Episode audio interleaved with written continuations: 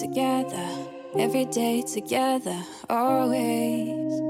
I really feel that I'm losing my best friend. I can't believe this could be the end. It looks as though you're letting go, and if it's real, well, I don't wanna know. Don't speak, you know just what you're saying. So please stop explaining. Don't tell me cause it hurts just what you're thinking.